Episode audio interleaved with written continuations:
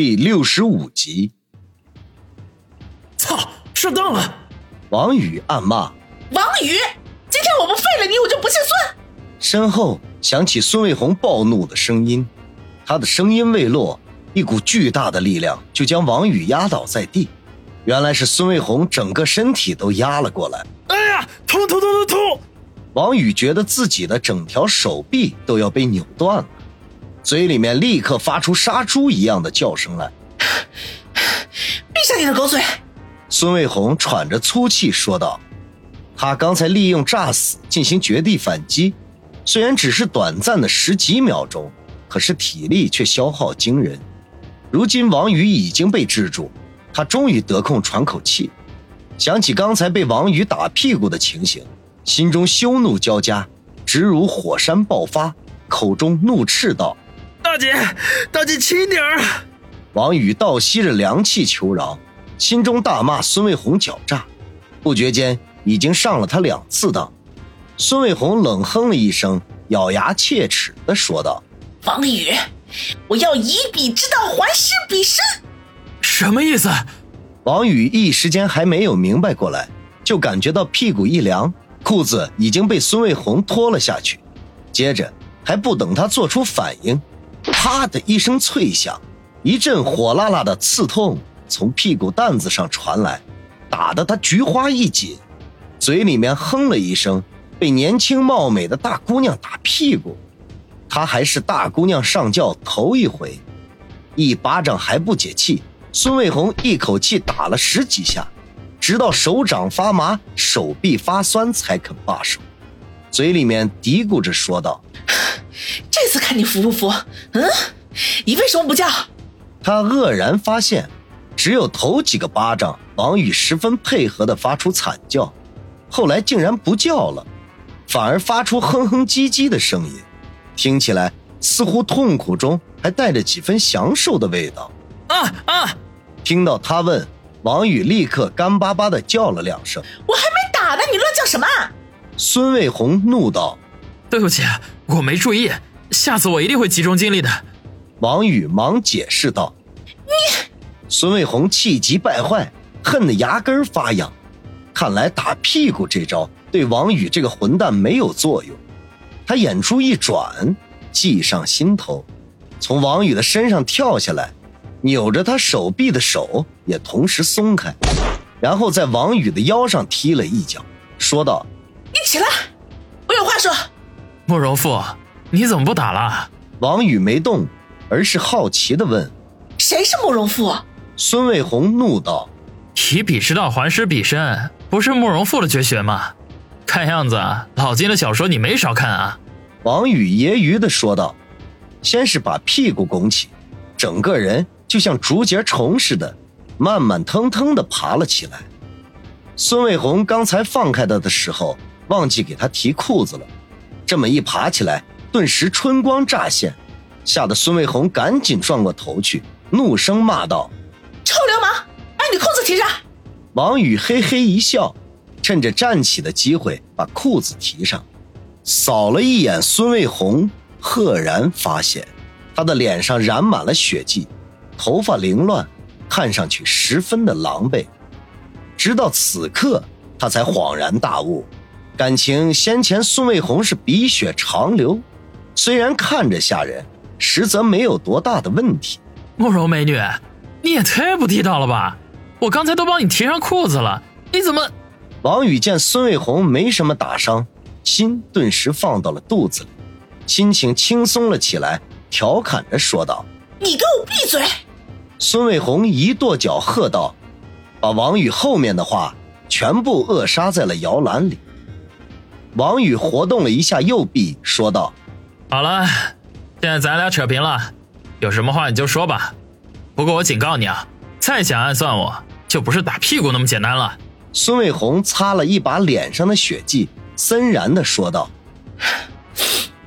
王宇，我说过，这间大厅里面装了好几个摄像头，刚才你欺负我的那一幕都已经录下来了。等天一亮，我就拿过去给我哥看，看他到时候怎么收拾你。”王宇顿时一愣，没想到孙卫红居然又祭出了杀手锏来。如果孙卫良见到自己的宝贝妹妹被人打屁股，肯定会勃然大怒，什么情面都不顾及。而且他是道上的人物，天知道会使出什么报复的手段来。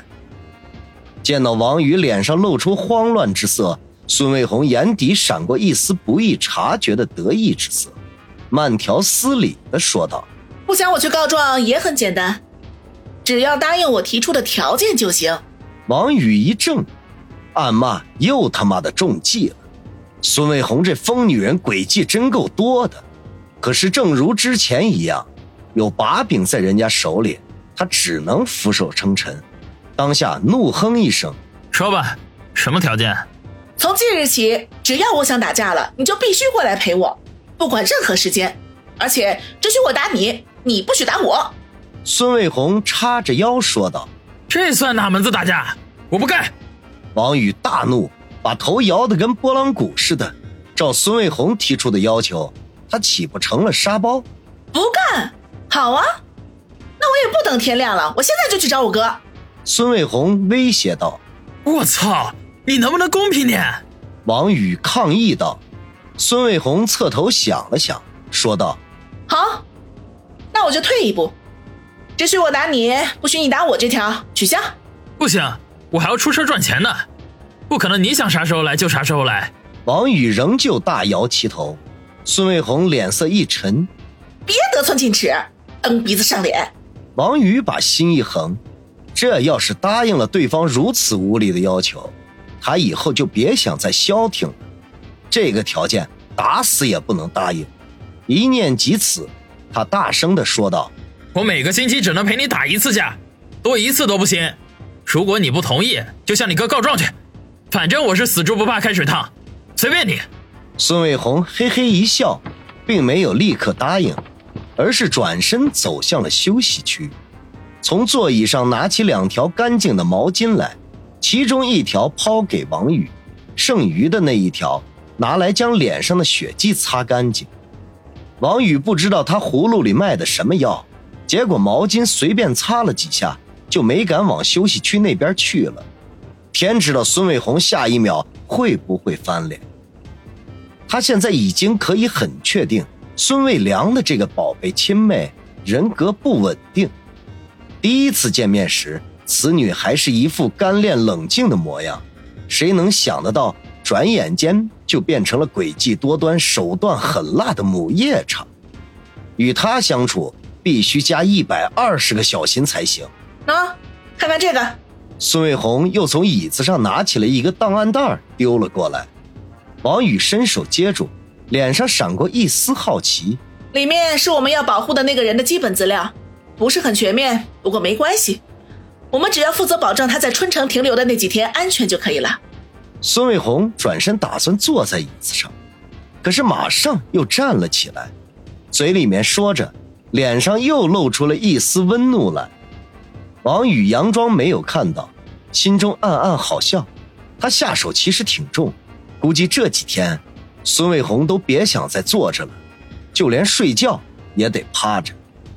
一面想着，一面打开档案袋，里面是几页打印纸，上面都是关于一个五十多岁的中年男人的资料。他用眼睛扫了一遍，眉头微微皱起。这个中年人其貌不扬，如果放到人群里，很难引起别人的注意。资料中显示，他来自某省省会，身份十分尊贵，将于下个月十五号抵达春城，下榻春城黄金海岸大酒店，行程为三天，参加五个重要的会议，且十六号晚上七点钟将会抵达春城体育馆，观看林雪飞的演唱会。而王宇和孙卫红的任务就是对此人进行七十二小时的贴身保护。王宇努力的在记忆力搜索，首先可以确定的是，此人绝对不是国家政要。至于他会不会是哪个省的土豪富翁，那就不得而知了。